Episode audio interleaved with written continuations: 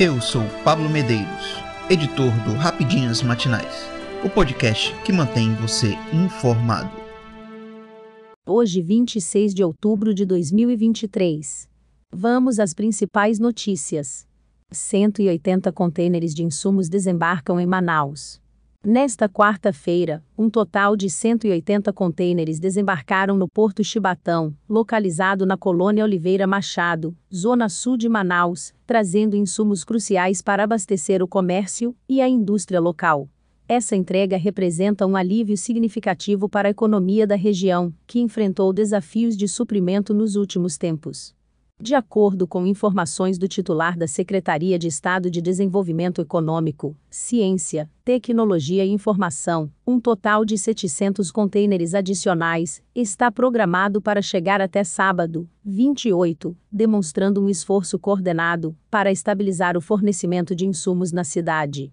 O comboio que trouxe os 180 contêineres, liderado pelo empurrador Luiz Felipe II, atracou no Porto Chibatão às 7 horas. Esses contêineres foram originalmente descarregados no Porto Vila do Conde por um navio que enfrentou dificuldades ao passar pelo estreito da costa do Tabocal, mas agora estão a caminho de Manaus.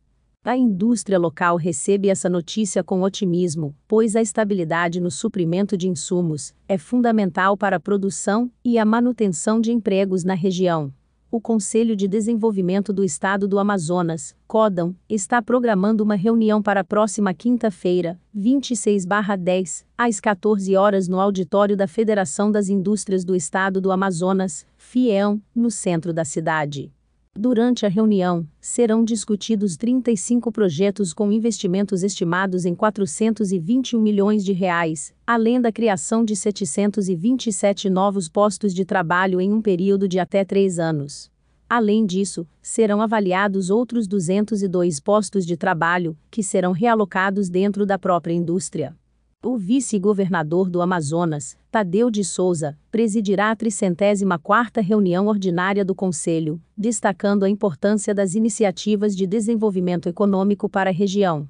A chegada desses contêineres e a reunião do CODAM representam passos significativos para fortalecer a economia do Amazonas e garantir a continuidade das operações industriais no estado a cidade de Manaus e seus habitantes podem esperar um cenário mais estável nos próximos meses, com perspectivas positivas de crescimento econômico.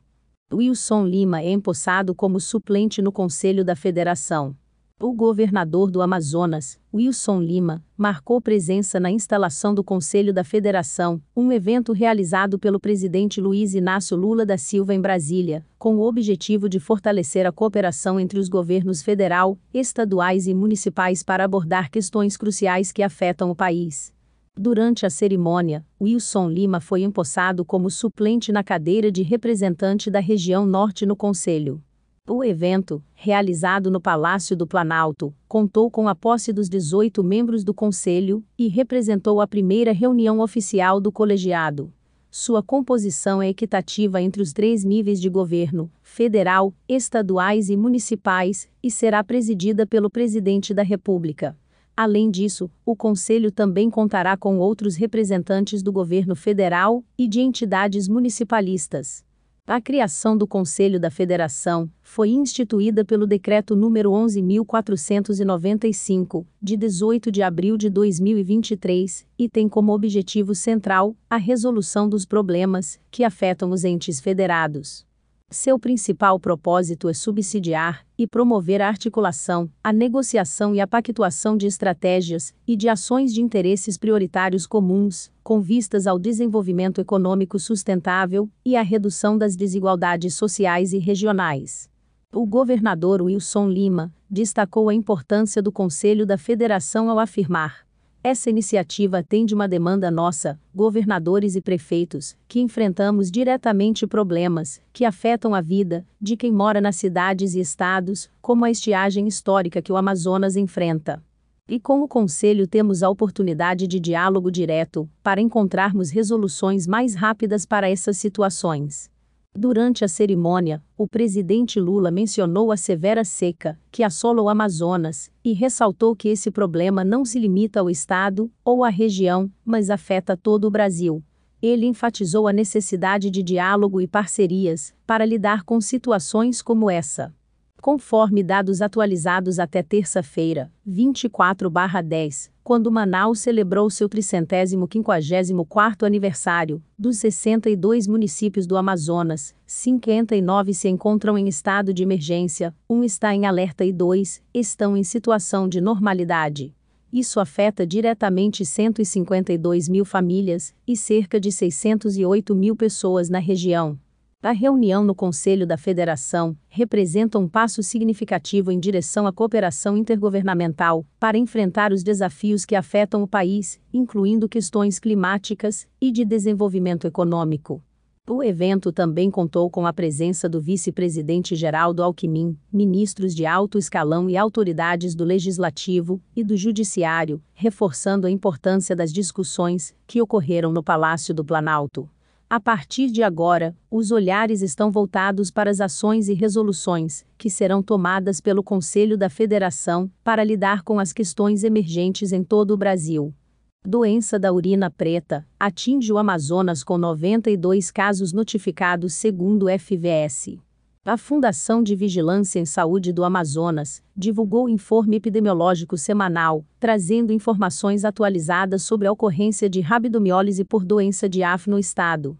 Desde o início do ano até esta quarta-feira, 25 de outubro, foram registrados 92 casos notificados, dos quais 59 foram confirmados como compatíveis com a doença, enquanto 30 foram descartados após investigação. Os casos compatíveis distribuem-se por diferentes municípios, com a maior parte deles em Itacoatiara, 40, seguido por Manaus, 9, Manacapuru, 3, Parintins, 2, Careiro da Várzea, 2, Nova Olinda do Norte, 1, Borba, 1 e Silves, 1. Importante ressaltar que não houve registro de óbitos relacionados a esta condição de saúde. A equipe do Centro de Informações Estratégicas em Vigilância em Saúde, CIEVS, do Amazonas está em constante rastreamento, trabalhando em parceria com as equipes de vigilância epidemiológica municipais, com o objetivo de identificar casos suspeitos de rabdomiólise compatível com a doença de AF. Até o momento, foram confirmados 58 casos compatíveis após uma criteriosa análise. GM Brasil anuncia demissão de mais de mil funcionários em São Paulo. A General Motors, GM, anunciou nesta quarta-feira, 25, que vai demitir mais de mil funcionários no Brasil, segundo informaram os sindicatos dos metalúrgicos de São José dos Campos e São Caetano do Sul, onde a empresa tem fábricas. A medida faz parte de um plano de reestruturação global da montadora, que visa reduzir custos e aumentar a competitividade. De acordo com os sindicatos, a GM comunicou que vai encerrar a produção de dois modelos no país. O Chevrolet Onix Plus, sedã compacto fabricado em São Caetano do Sul, e o Chevrolet Montana, picape pequena produzida em São José dos Campos. Com isso, cerca de 700 trabalhadores da unidade do ABC Paulista e 350 da unidade do Vale do Paraíba serão dispensados. Os sindicatos criticaram a decisão da GM e afirmaram que vão lutar para reverter as demissões. Eles também cobraram do governo federal uma política industrial que proteja os empregos e a produção nacional. Segundo eles, a GM recebeu incentivos fiscais e financiamentos públicos nos últimos anos, mas não cumpriu os compromissos assumidos com os trabalhadores e o país.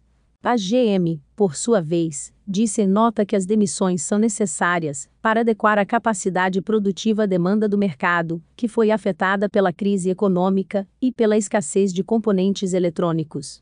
A empresa afirmou que vai oferecer um pacote de benefícios aos funcionários desligados, que inclui indenização, plano médico e odontológico, extensão do seguro de vida e descontos na compra de veículos da marca.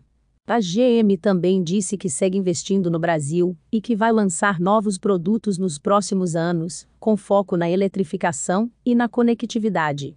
A empresa não informou, porém, quais modelos serão substituídos, pelos que serão descontinuados nem quantos empregos serão gerados com os novos projetos.